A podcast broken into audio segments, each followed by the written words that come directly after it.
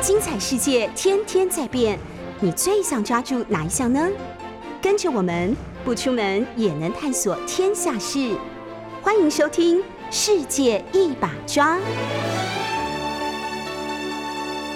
世界一把抓，冬奥听酒吧。今天是我们的冬奥特别节目的第五集喽。这个节目呢是冬奥限定，不过呢，大家知道二零二零冬奥是在二零二一年举办，所以呢，我们的节目一样会加一。所以下礼拜二的时候呢，我们的特别节目会再加一集。当然呢，刚好我们所有的这个中华代表团团员其实陆续在返国啊。那呃，到下个礼拜一的时候呢，所有的。团员包括团本部，包括最后留在东京的选手都会一起回来，还有记者们也都会回来了。所以我们在星期二的时候呢，一起来可以说是回顾一下我们精彩的这个东京奥运中华队的表现，同时呢，也要展望我们很快三年之后的二零二四的巴黎的奥运哦。那昨天大家是不是都有看到我们文姿云、小清新在空手道比赛的精彩表现呢？特别是准决赛，天哪，就是。因为我昨天是七点播完新闻之后，马上飙回家，飙回家之后打开电视，刚好，其实真的是很刚好哎，就是他前面的那一场总决赛刚结束，然后文志宇要上场，所以就整个完整的看到了我们小清新的表现。但有的人说很可惜啊，最后是用这个裁判判定的方式，但是大家可以看到他不管是这个落后的时候，也完全毫无惧色的哦，就是全力的拼战。当然他也知道。空手道就是在这一届的东京奥运才有的，下一届的这个巴黎奥运呢是没有空手道的，所以记者们、专业的记者们也不会问文姿云说：“你下一届还要拼吗？你的目标是什么？”嗯，但是我这边也很想跟大家说，确实就是这样子哦，就是奥运呢，它其实会有所谓的选办项目，依照地主，像下一届的巴巴黎奥运，很快三年就要到了，棒垒球不会有，空手道不会有。那加了什么呢？这一届加加在这个奥运的，包括了这个什么冲浪啦、运动攀登啦、滑板啦，这些都有，这些都在巴黎奥运都还有，还加了一个什么霹雳舞哇！大家可以想象吗？在奥运比霹雳舞比赛，所以很多的年轻人也有办法，这也是国际奥会的政策哦，就是很多的年轻人也有办法来参与奥运。那今天呢，我们其实这也是非常特别的一届，我们这一届的中华奥运代表团一共有。六十八位选手，那现在还有三位选手，哎，还没有比完赛，或者是还没有比赛。今天要比赛的是我们空手道的型男，型是他比赛的这个项目哦，哦，型男王一达，还有这个我们高尔夫已经到今天女子高尔夫到第三轮了，有这个李明跟徐维玲，我们大家持续一起来帮他们加油。那我今天要来预告一下，我们今天的特别节目里面呢，我们有三位来宾。其实时间有点短，但是呢，我还是很就是一尽力要把他们放进来。一个是我们前跆拳道金牌哈雅典奥运的时候的我们台湾战神朱木炎。那朱木呢，其实我们私底下都叫他朱木了哈，所以昵称朱木呢，基本上呢，就是他参加了两届奥运，两届都拿了牌。呃，雅典奥运之后的北京奥运，他也拿了铜牌。那嗯，他现在在国立体育大学任教，然后呢也担任教练的角色。之前他还是国立体育大学这个呃我们这个运动博物馆的这个馆长哦，非常的优秀的一位选手。那他同时也是中华奥会的运动委员会的主委，所以我们今天要在节目中从朱木的角度来看运动员到底在想什么。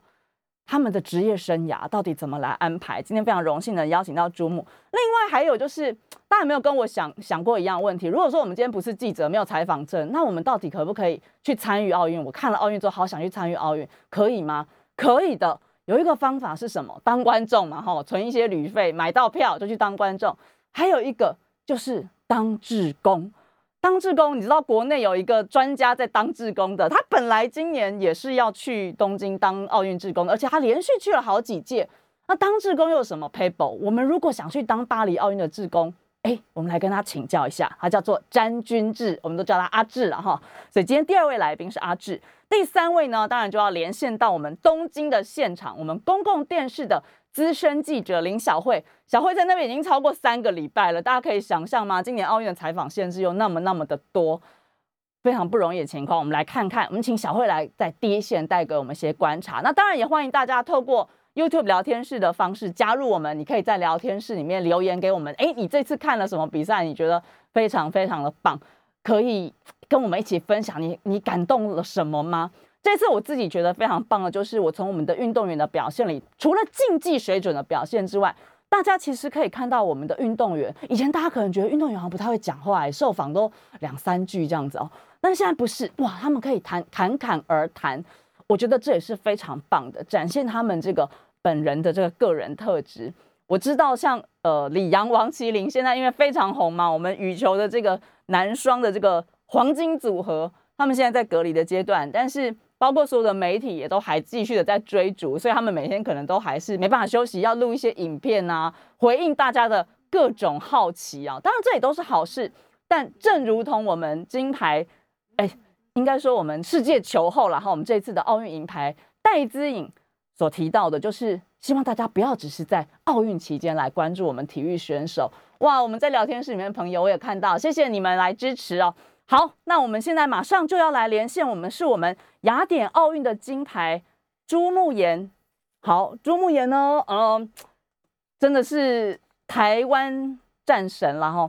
所以，我我觉得很多人会想说，哎，朱慕言现在到底在做些什么？那奥运从奥运的这个舞台下，选手的身份退下来之后，又在做些什么？也能不能也给我们这些？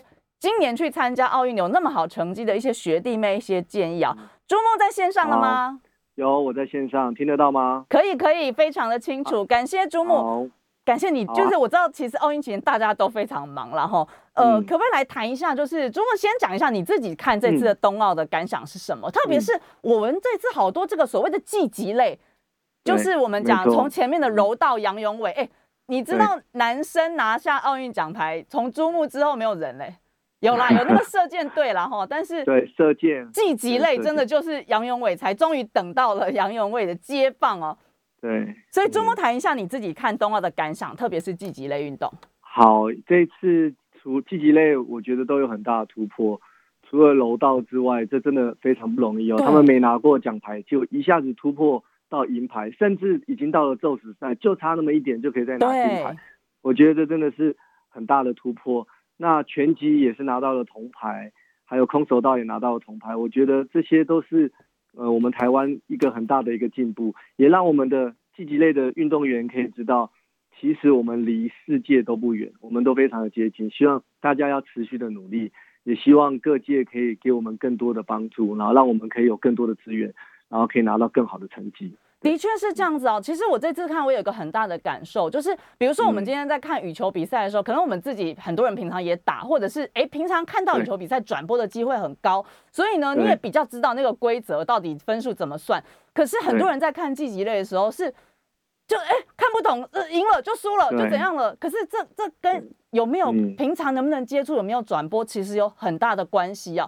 所以对，没错，我们的积极类其实很有发展。就像刚刚朱木讲的，其实我们好像应该来也来多支持这些运动员。我们平常如果可以有更多的机会看到的话，甚至我知道像国外很多会把这些所谓的擂台，就是比赛的场地放在比如说什么卖场，就是让大家很很近距离的接触，这好像。也还蛮不错的，不过其实，呃，这次其实我自己觉得很多的网友都很支持我们的运动员，就是很多人会看到运动员不是只有有没有得牌这件事，而是他们的技术、他们的精神，但是。也有一些网友实在是这个键盘高手了哈，就是对，没错，也也蛮凶狠的哈。这些网友有的网友还是会去攻击选手，像小戴也讲了，就是他也被攻击，对不对？呃，我的意思是说，这一些网友攻击，我相信朱木朱木那个年代可能网友还没那么多，对不对？但是陆续这些年来，网友的这些攻击，那运动员会在乎吗？我我们今天透过朱木也来了解一下运动员的心理是怎么想的。这个运动员会在乎吗？那那如果身为运动员，我又不能可以不看吗？还是我要怎么去调试他？嗯，其实，在经营呃所谓现在的粉丝专业或是你的社群媒体的时候，一定会碰到喜欢你跟不喜欢的人。对，那你只要去在意真的喜欢你的人，然后他们给你的建议，好好的接受。那至于真的有有你觉得他真的是偏差很多，你真的不用太去在意他。但是我觉得这就是需要。一些时间去修炼了，因为你越在意他越得意，所以你必须要去去克服这个状况，然后去调试好自己的心理。因为你的成绩一直维持好，他就越难攻击你。对，那你就是好好的做好你，专注在你的训练上面。那这一方面，我觉得就是可以透过你的朋友啊，透过你的经纪人啊，来帮你经营你的粉丝专业，然后让他来告诉你，让他帮助你筛选，这也是一个方式。如果你要自己去面对的话，也是可以，但是确实心情都会受到一些影响，特别是有心人士对你的攻击。对，其实真的就是所谓的有心人，真的蛮恐怖的。就是你知道他们的杀伤力有时候很强。对。但是刚刚朱木我觉得有讲到一个也是重点，就是说第一个你要在乎真正就是爱你的人，就是支关心你的人、支持你的人。然后有一些酸言酸语，讲真的啦，酸言酸语真的太容易了，对不对？再来就是朱木刚刚也讲到一个很关键的，哎，透过一些人来过滤，可能是经纪人。以前你们那个年代有经纪人吗？呃，严格上应该是算没有，嗯。现在好像越来越多运动员就是有这样的观念，或者是有这样的角色出来辅助了，对不对？对，没错。其实因为台湾的市场不是这么大，那经纪人可以可以出的力量也比较小一点，特别是我们积极类的运动项目，因为你你大家只看亚运、奥运，其实在每一年都有很多重要的赛事，我们都必须拿积分，必须都去参赛。所以，但是往往能够让大家知道，透过媒体了解我们，通常都是亚运跟奥运。对对，嗯，所以所以所以所以所以所以要经纪人要愿意做，通常都是呃有点算义务，或者是有点算是赞助的方式来去帮助你，而没办法真的在选手身上获得呃等同价值的一些利益。所以我觉得他们很辛苦了，他们是带着热忱在做这件事情。对，对，就是很多人是刚刚讲的朋友，可能同学或者甚至是家人。像我上礼拜不是上礼拜，就前前几天访问燕勋，燕勋基本上就是哥哥威如在帮他做呃很多的这个代言，就不是代言了，就是代理的这些工作，要去回应很多不管是邀约，甚至当然就像我们刚刚讲的，也有可能也曾经遇过负面的声音要来批评的。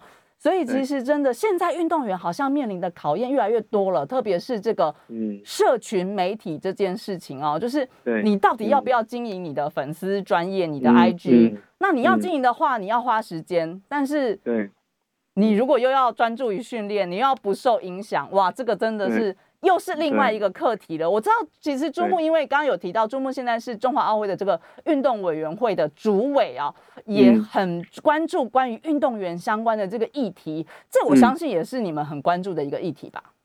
对，呃，运其实我们的专注力其实有分在有基层啊、青年运动员，然后也有业余运动员跟职业顶尖的运动员，有分很多阶层。那现在其实，在基层上面，我们真的是希望就是。有更多的政府可以给我们一些场地的资源、硬体的资源，那当然还有推广、还有办比赛的这些资源。那在青年方面，我觉得有很多很重要，就是运动精神的价值，就是奥林匹克精神对的推广。对，那这方面其实你价值观正确，你在训练上或是在对于未来的，即使你没有成绩，你带着这个精神，我觉得也是一个很棒的一个展现，对于你自己的人格。那还有学生运动员应该要有怎么样的一个责任？包括你是职业运动员、顶尖运动员，你有什么责任？那这些都要有很清楚，知道自己对于社会是有影响力的，跟你的、你的下面的一些青少年也都有影响力。所以你对自己的形象的保护，或者是形象的提升，都要有呃一一定的认知，而不是一昧的说我只要做我自己。但是确确实有的时候会影响到呃我们的青少年，所以还是要去注意一下这些。责任对对一个社会责任，还有就是你的影响层面，可能随着你的知名度、你的你的表现，就是越来越多人关注的时候，哇，你的一言一行，就我们讲公众人物，那你影响力可能就更大了。我们来谈谈两届奥运这件事啊，我们知道这个呃，奥运其实是所有运动员心目中的最高殿堂，所以呢，只要能够取得奥运的参赛资格。可能过去这个是第一目标，再来就是哎拿到奥运资格之后，当然就是朝向金牌去努力哦。那朱慕言就是参加过两届奥运，哇，这个我觉得对很多人来说就是非常非常不可思议的是，还两届都拿了奖牌。那这一次我们也有很多选手会说，哎，下一届巴黎，而且就三年就到了，这次比较不一样，三年就到了，还要再拼巴黎奥运哦。嗯，身为这个学长来给这些后辈，不管是什么项目的选手一些建议，好不好？这个两届奥运的心态应该不一样吧？第一次其实就是你就是挑战者，你充满着就是想要站上那个奥运的舞台。那当你我这我很幸运，我在第一次就拿到了金牌，所以我在这过程当中我觉得很顺利，然后我也觉得好像没有很困难，我就听教练说的，听教练做的，然后我我全力以赴，我就得到了牌。可是，在第二次的时候，我已经知道这一路上有很多事情，我已经可以预估到底会发生什么事情了，也知道要做什么事情。对。可是，可是在走的过程当中就没有第一次那么顺利。所以，所以有的时候，呃，真的不是这么容易啊！我第二次才发现，哦，好像要第二次参加奥运，好像没这么容易。那再加上你要获得这个奖牌，好像也没有你想的这么简单。所以，挑战者跟卫冕者这个心态就不一样了，哈。对对，没错。所以，所以你这个要天时地利人和之外，你你必须要有很大的一个信念，还有一个企图心跟决心啊！我觉得最重要是那个决心。一旦你真的想要再再一次参加，你必须就要做好准备，然后做任何可以帮助你加分的事情。那会减分的事情，你真的要去斟酌，因为其实我们会当，特别是你得到了一些名，或者是你曾经参加过，你会有很多包袱。那你到底要怎么样脱下这包袱？你就要重新再去迈向你的目标去做准备。我觉得这很重要，心态啦，嗯。心态这个说的容易，真的做起来，我相信也是非常非常的困难。但是在这边先插播一个问题哦，周末你自己现在在看这个跆拳道，很多人都说周末演那个时代的跆拳道好像比较好看呢。嗯，你自己怎么看？因为你自己也长期都就在这个跆拳道界，现在这个有了电子护具或什么的，真的就是有影响吗？嗯。呃，其实其实一直在做变化，从零八年、一二年、一六年到现在，其实我觉得已经慢慢的越来越精彩了。因为呃，转身动作变四分，甚至上端变五分。你看这个 分数的落差会吸引很多人去做转身的动作。还有规则上的变化，你一倒地一出界就判警告，你没有任何的机会去去想要规避。所以说很多是正面的对战，所以现在其实已经慢慢的越来越接近了。所以大家看到的落差点比较大的，应该是在一二年跟一六年这段期间。其实很多时候，大家觉得我们跆拳道变成脚的击剑，脚的击剑，对，就用前脚一直弄来出来出去。可是慢慢的规则改变之后，其实越张力越来越大，而且四盟也也很重视这比赛，所以也会有四 D 啊，然后还有重重新的审判啊、鹰眼啊，这些都是帮助比赛的增加。这种公平性跟紧张性、紧张度都有提升，所以未来会越来越好看。希望大家可以再多关注我们一些，谢谢。嗯嗯，我觉得其实朱木刚提到的这个很重要啊。最近其实真的关于这个呃，因为奥运的关系，所以大家也特别关注。然后我们知道也有很多的。政治人物啦，或者是民间的企业，好像也都有抛出一些想法哦。不管是这个加加码奖金啊，或者是各方面的，就运动员的角度哦，其实当然运动员要成功，有背后有很多的团队在支持。对，没错。那朱木是不是可以从这个运动员的角度？然后当然，当然你也离开了，就是我不是离开，就是说离开运动员的角色，可是也是教练，对，也是教练，也有还在学界继续的这个努力中啊。是不是可以给我们的政府或者是民间一些想法？就说运动员到底是需要什么？嗯，我觉得站在运动员私私人角度的立场，当然是多多益善，但是但是对他未来的生涯不一定会有很大的帮助。是，对对。那我觉得就是要呃雪中送炭，不要锦上添花。那反而应该把这些锦上添花的这些经费，我觉得加注在。我们其他也很努力在付出的的基层，或者是这些幕后的工作人员身上，对，包括防护员、物理治疗师，或者是教练，对，教练也是很辛苦的一环。然后还有很多在这些幕后服务的人员，我觉得反而可以加值在这些人的身上，我觉得会会更有感触。对，当然了，运动员，对，当然运动员本身自己拿到这些，我觉得也可以回馈在这些上面，我觉得也是一个很好的一个。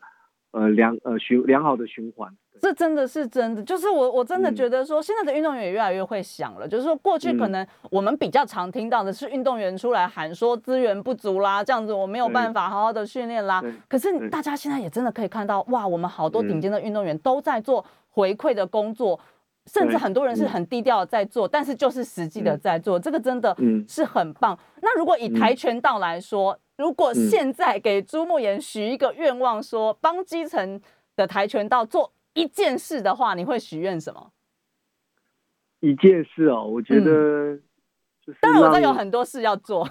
对，让我们的让我，因为现在疫情的关系，不然我是觉得让我们的青少年或者是高中生更多出国参赛比赛的机会，因为因为我们很容易怎么讲，我们很容易被这种哦学长学姐或者是他有知名度，然后学选手就会被被自我矮化，然后就突破不了。可是去。国外比赛的时候，有时候根本就不知道谁是谁，打了再说，就发现不小心打败很强的啊，自信心就慢慢的、间接的就提升了。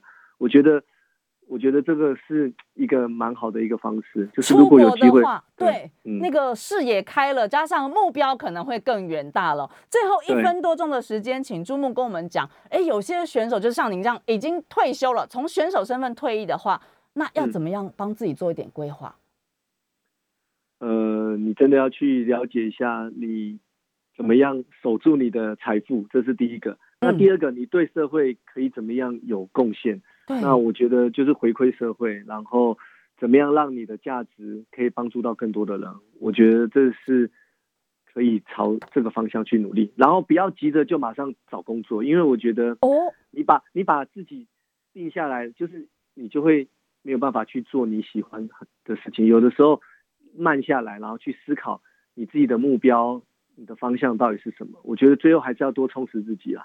嗯，这个跟好像比赛也是一样，我们常常会看到教练在旁边喊说：“不要急，对不对？打出自己的节奏。”真的就是这样。我们今天非常感谢我们雅典奥运金牌朱慕言在空中跟我们连线。朱慕，我们继续加油喽！谢谢朱慕，谢谢文姐，谢谢各位听众，大家拜拜，拜拜。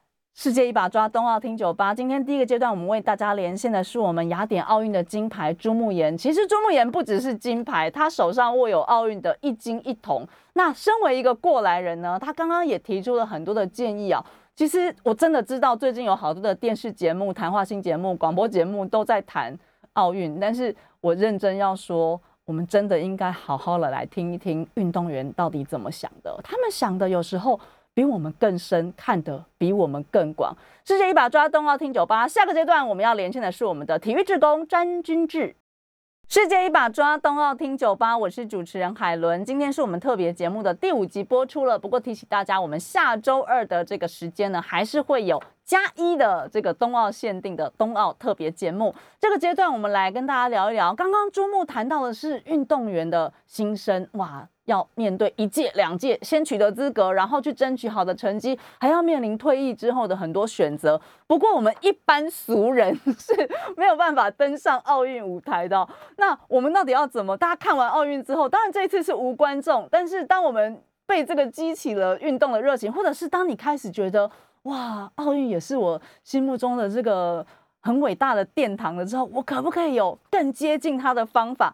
现在为大家介绍这位，我真的觉得他很狂，就是因为他本来是台大田径队，就是喜欢跑步，你知道吗？当然也是喜欢体育，就是运动迷。可是这一跑还跑去了雅典奥运，开始当志工，就一直当志工，当志工，然后在台湾还带动了更多的体育志工，这是非常非常的不容易。我们要来连线的是我们国际体育志工交流协会的理事长，你看当志工当到变理事长了，詹君志阿志阿志午安。哎，大家好，海伦好，我是阿志。阿志现在是在新竹吗？哎，对，在好，在新竹跟我们连线。阿志因为也是运动迷，我们在聊志工之前，现在聊一聊，你这次看奥运，你觉得最印象深刻的比赛跟人是谁啊？刚刚海伦有提到，就是因为我自己过去是田径选手，对，当然不到说珠穆这种现在有在跑马拉松哦，嗯。对，那就是学校的校队啊，这样子的一个等级状况，所以当然就这次也蛮关注田径赛事的。哦，那我知道大家最近应该有常常看到一个分享，就是那个跳高，跳高，跳高，男子跳高项目。嘿，对，那我这一次，我我觉得我这部分可以分两部分，一个就是外国选手的话，我觉得我举男子跳高这个案例。对，那等下我们可以来聊一下，就是庄智渊跟那个。哎，你你不能讲太多这个东西，你要讲自宫啊。真的？好，这个 很快带过。讲一下你印象深刻的。对，那这个我为什么提这个案例，就是因为这个跳高这个这个场合，就是因为大家应该有感动，就是他们并列金牌啊。对，那这是好少见哦。对，非常少见的一个案例。那网络上也有在传这个消息，这状况。那其实我大概讲一下这两个人背景。他其实一个是我们叫号称叫卡达王子，对，就跳高王子。他其实很年轻就出名了。那过去他这一次是他第三次参加奥运然后他二零一六在伦敦的时候是第三名，里约的时候第二名哦，所以这一次他就是来想要拿金牌。当然，所以后来如愿以偿，但很高兴。对，那另外一位意大利的这个帅哥选手啊，对，他也是第三，也是算是第三次啊。他第一次也是在二零一二年在伦敦，他是资格赛就被淘汰了。然后一六年因为他受了一个重伤，然后就里约奥运就没有去比，其实他有资格去参加的。那所以他这一次很期待来东京奥运这样子。然后也表现非常好，然后就同，所以这两个人其实如果有某一个人没办法拿到金牌，我觉得真的都是很遗憾的一件事情。对啊，对，所以这个是我这次对这个比赛非常印象深，真的是并列很特殊哎。对啊，这个是。那另外我就提到说庄智渊跟卢彦勋，那为什么提他呢？因为刚刚海伦有介绍过，我从二零零四年开始就去雅典奥运当志工了。对。那我也连续去了世界的奥运。那大家知道说，其实当志工哦，不是说你要去就能去的。有时候说真的，我觉得运气的成分还蛮重的。嗯，所以我是我四次的申请是二胜二败啊。这有在累积战绩的。对对，就是我我两届在雅典跟里约有申请成功，然后伦敦跟北京就没有成功，所以我就去了四次。那但这一次东京也有申请，那本来是有有得的拿到 offer 了，可是我很可惜，因为疫情的关系，我们外国人没办法入境嘛。除非是你已经本来就在日本的当地哦，对，所以就没办法入境，后来就只好放弃这个自工这个资格。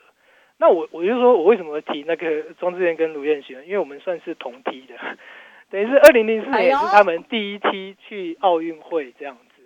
那我对比这件事情，我就说，其实他们运动员要去到五届，真的是非常非常不容易。太难了，因为以我一个当志工、当观众这个角色，我觉得要坚持去五届，我觉得都有一点。我我自己在讲说真的，有时候在奥运前也会有挣扎，因为毕竟我还是有我的工作，还是有我的生活。那为了奥运要离开至少一个礼拜到两个礼拜的时间，那其实有时候也是会有一些挣扎。所以其实我蛮佩服他们两位能够维持这个这个体能状况，能够拿到奥运这个资格，然后连续去了五届，这真的是。没办法想象的，完全是一个让人就是鸡皮疙瘩都起来的一个状态哦。但是老实说，我觉得阿志，你这个詹军治理事长，你这样也非常不容易耶。你现在是怎样追着奥运跑？奥运在哪里办，你就要去哪里就对了。我其实有这个念头，其实一开始也没有，一开始很单纯，就是说奥运是个运动员的梦想。对，当不了国手，那想办法也要去凑一下热闹。所以最早其实就是想买票去看奥运。对。那只是我在这过程中意外发现他在争自工，那也就莫名其妙就报名了，哎，没想到被选上了，那就就起了这个头。那我真正开始会有这个想要每一届在哪办，就就都要跟着去的。其实主要是在里约奥运这一届开始。哦，对，那因为哦到里约你才这样想哦。对，一开始只是就其实第一次圆了梦之后，本来北京就在想要不要去，因为又不能当志工。对，那只是后来因为北京太近了嘛。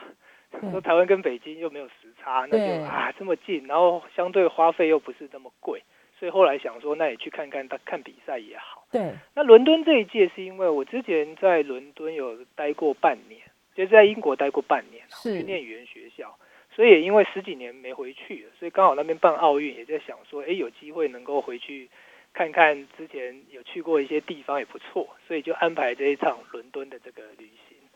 那也是因为去了三届之后，就想说，那既然去了三届，那下一届就就哎，能是不是就这样子延续下来？所以我主要是在里约奥运的时候才开始有这个跟着奥运跑的这个概念想法出来，这样子。那很可惜，今年东京因为疫情的关系，本来大家都好期待可以去东京奥运，不管是什么身份，但是因为疫情中断。那我们先跳过来讲一下巴黎好了，你应该已经在计划了吧？其实后来我就说，我里约回来之后，因为里约去了嘛。那回来之后，其实我就开始想了一个方法，说：哎，其实我我奥运毕竟很好几年前就已经决定在哪里办了。对。那我为什么一定要等到好像要奥运要开幕才在准备这件事情呢？对。所以我就开始在思考说，部署。对，那既然尤其是我在里约的时候也发现说，因为我不懂葡萄牙话嘛，那其实在当地在活动的时候就觉得蛮可惜的，有很多交流的机会都没办法去运用。所以我从里约回来之后，我就想说，那既然下一届在日本，在东京，那我就开始来学日文好了。哦，对，所以我就花了大概两年，我大概在开幕前两年多前，我就开始学。当然没有学得很认真呐，然后也没有要考什么检定考之类，所以就是哎有事没事就把它拿出来读一下，读听一下可以沟通。如果到时候去日本的时候，哎，可以跟当地人多聊聊也不错。对，就是这个概念这样发想。那我这样执行了大概两年多，就发现哎，其实这个这个模式，你就像说我前面在布局，然后把我把高潮放在奥运发生的那个时间，对，然后而且有兴趣你就继续学嘛。对，而且我不只是学我还有会观察他们的一些历史啊、地理啊，去找一些这方面的东西来学习这样子。所以同样套用这个概念，我就说，哎，那现在过几天，那冬季奥运就要闭幕了嘛。那其实我就蛮鼓励身边人，就说，哎，那我们开始来学法文吧。然后开始来认识，对，开始来认识巴黎的文化啊，一些这些东西。那我觉得你可以去酝酿这个布局。那到哎三年后，二零二四年的时候。选手出发，我们帮他加油。那我们自己也可以来去看怎么去认识、了解这个。那我觉得这个也是奥运会在各地举办，我觉得也有它的这个意义在，就让更多的人去认识这个城市、认识这个国家这样子。这也是我认为就是詹俊志阿志非常特独特的一个地方哦。很多人都说现在有很多的一日球迷啦、一日运动迷啦，哈，看了觉得很热血这样子。可是阿志是把奥运这个周期变成他学习。不一样文化也好，语言也好的一个周期了。我觉得这个非常非常的特别啊。但我们现在来讲一下，就是所以如果我也想要去巴黎奥运当志工的话，我要做什么准备？要有钱是不是？其实当然，因为去奥运，它的住宿一定是费用会有一要自己付。对，那志工的话，你基本上机票是要自己付，那住宿也要自己找。对，那就是这个这个基本上你大概我觉得至少准备个十来万。十万上下，这样这样一天要存多少钱？所以你你把它摊成三年来看的话，其实还好啦。你一天存个一两百块，其实说一天一两百是不是？好，就就就很够。把我的猪工拿出来，对，就很够了。那只是我就在想说，其实像现在奥运结束之后，我倒是蛮鼓励说，你不要说一下子就想要去当国际的这种自工，有时候那真的是可遇不可求。那不一定会被选上。对，反而我们有时候可以先从就是国内的一些，国内现在也有很多的国际赛会，甚至说一些地方的赛会。那我们常常在讲说，在怪说，哎，好像大家都没照顾运动，都不关心体育啊。那我觉得其实有一个切入点蛮好的，就是我们其实可以先从自己当国内的这种体育下手开始嘛。我们先协助一下各地区，也许是你就在你住的这个住家附近，哎，也许他们有一些小比赛、小活动。那我们就开始跟这些主办单位有一些关系，那看能不能去协助做一些事情。那我觉得从这个角度慢慢的开始，那我觉得这对于你未来在有机会去当奥运志工服务的时候，你也会更能够去享受这个过程的状况。这样子，心态的调整真的也很重要。在国内，你先熟悉这些在运动赛事里面服务的工作，真的也是蛮好的，可以去参与国内的。体育志工的服务，就像我们之后会有这个什么市壮运嘛什么的，之前有市大运，我相信也有很多朋友投入了志工。但是再回来讲现实的问题，刚刚讲一天存个什么两三百、一两百，是不是？那他什么时候会开始征求自工啊？他总不会到二零二四才？对对，奥运你就是要特别注意，就是说他其实自工的招募大概是在开幕大概两年左右的时间。哎，现在只剩差三年了，所以明年明年就要招募了。对，所以基本上明年的后半年，你就可以在他官方网站上注意，就是说他有没有这个自工报名的一个平台出来了。那你就要赶快去注意喽。对，那它的截止是通常是在大概是可能是在明年底或者是后年的初前半年的时候就会截止。所以，如如果你错过这个时间，你要报名，大概就机会就不太大，因为这个基本上它是开放全球的，对的人报名的，那基本上都是增多收少啊，所以大家就是要注意这个报名的时。这个真的很不容易。其实我认真说，我认为国内如果谈到这部分，詹君志就是专家了。所以你到时候要不要揪团？有，其实其实我这一次什么东京就已经有揪团了，只是后来很可惜，就我还订了，我看透了这个疫情。对，我其实还订了一个一个公寓，然后可以住十几个人。那其实找了一些志同道合的人，大家想去一起体验这个东京奥运的这个事情。那后来很可惜，就是疫情的关系，就整个计划就就就只能放弃了。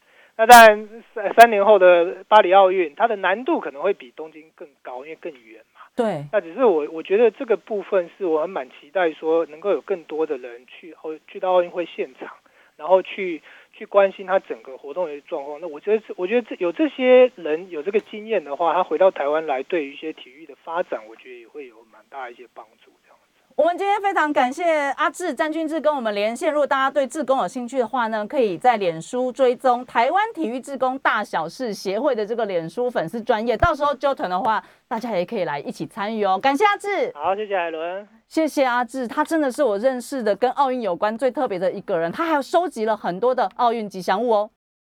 世界一把抓，冬奥听酒吧，我是主持人海伦。今天在我们的冬奥特别节目里面呢，有运动员，顶尖的运动员朱慕言，还有我们的志工詹君志。哇，没有这两个角色的话，我想奥运会也不会精彩的。但是还有一个很重要的角色，就是我们的媒体记者，特别是到第一线现场去转呃转播也好，或者是这个报道的记者啊。当然，这一次的东京奥运的限制又特别的多，所以对于媒体记者采访来说呢，真的又是格外的困难了。我们要连线的呢是人在东京现场，而且他已经到东京超过三个星期的公共电视的记者林小慧，江湖人称林大会的小慧姐在线上了吗？Hello，海伦，听起来声音还不错。经过三个多星期是摧残吗？还是？我们我们就那个意志力坚强啊，体力也很好，所以就是。那个撑到现在已经第二十四天，真的是很厉害。我都大家都在开玩笑说，在前线的记者好像在数馒头，跟当兵没什么两样哦。超过三个星期，小慧我知道有太多事情很难忘，人现在都还在东京呢，都还没回来。可是如果硬要挑出一件的话呢？呃，如果是赛场上的话，我我觉得到目前为止最难忘的一定就是那个体操男子个人全能。志凯最后掉两次马那那件事情，鞍马王子李志凯，对，因为那一天其实就是呃，当他的那个分组出来的时候，其实我们有点想说，哎，他因为他在第三组，对，可是因为他的第一个项目出来到他，因为他们每个人要比六个项目，他最擅长的其实就是大家知道的鞍马，对，鞍马是放在最后，其实那时候我们就有点在担心说他的体力会不会有有一点负荷或怎么样，那当然赛前我们其实也。会去问他这些事情，对。结果后来因为就是鞍马他也是出来的时候，然后结果就是滑 手，然后掉了一次嘛，然后我们场边就 不是你根本不能叫嘛，因为那边太安静了。然后呢，结果呢，他就当然就是马上调整一下自己的整个，比如说呼吸啊跟节奏，马上就上马。结果又掉下来一次。其实那个掉下来就是你你其实那个那个 moment 并不是去想说。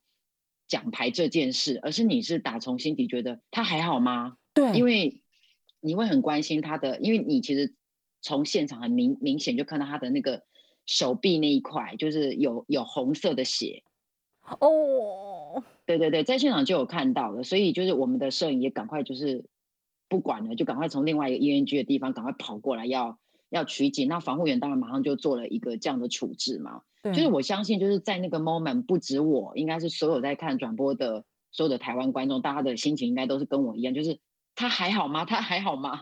真的是每个国手都是我们的所以那后来就是我们到对他后来，所以到混彩区的时候，其实就是因为我跟我也是从他小学就是从小这样看他大，所以当然就是跟他互动的口吻就会比较直接，就说因为其实志凯一开始是有点比较不想让大家担心，对。对，也没有说想要把手让拿出来给我看一下下这样。嗯，那后来是因为真的可能我们也常互动怎么样？那我们的那个互动语气就会比较自然，我就跟他说：“不是不是，我说你还是给大家瞄一下吧。”就是因为你知道，就是大家看到那个画面，他就是有贴一个 OK 泵，比 OK 泵再大一点点的那个贴布，那你就觉得哎 OK 了 OK 了，就真的可以放心了。就是当然我们也不是什么什么什么专业或骨科专业，但是至少看起来那个。外伤这一块是是没有问题的，所以如果说赛场上，我觉得这件事是近期比较难忘的。那当然你说泪水，对，或者说呃，每一个选手真的好多人哭，对，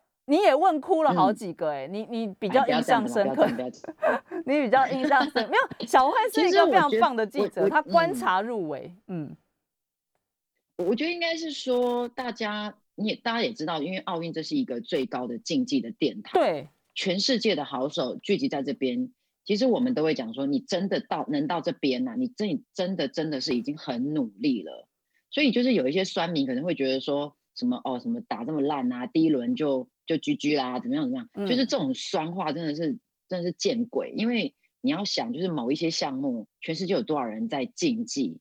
那我印象比较深刻就是说田径，因为大家都知道说田径、游泳跟体操这三大项，就是我们一般一般人会说这三大项，如果你的表现的好，代表你你的体育的国力就是是一个证明嘛。那这一次呃志凯的银牌，我们在这方面已经有很大的一个突破。对，那田径场上其实像这一次我们在竞赛的部分，包括我们的就是台湾最速男杨俊翰，然后还有陈杰，陈杰，对对对，然后还有我们的谢喜恩，对，还有奎如。台湾的选手其实他要能够站在这一个田径场上，其实已经非常不容易了。那包括说像喜恩，其实因为他自己的专项其实是跨栏，对。那因为其实这一次因为疫情的关系，他最后其实是就是。大家都知道嘛，他就是用这种就是所谓的，呃，就是田协这边去去报上去。那原本是报另外一位我们的女子选手。那因为其实国际田总这边考量是说，他如果就是去报他原本的，就是他他后来去参加是女子一百，其实当然他短跑也是很很棒，可是跟你原本在练的那个跨栏就很不一样嘛。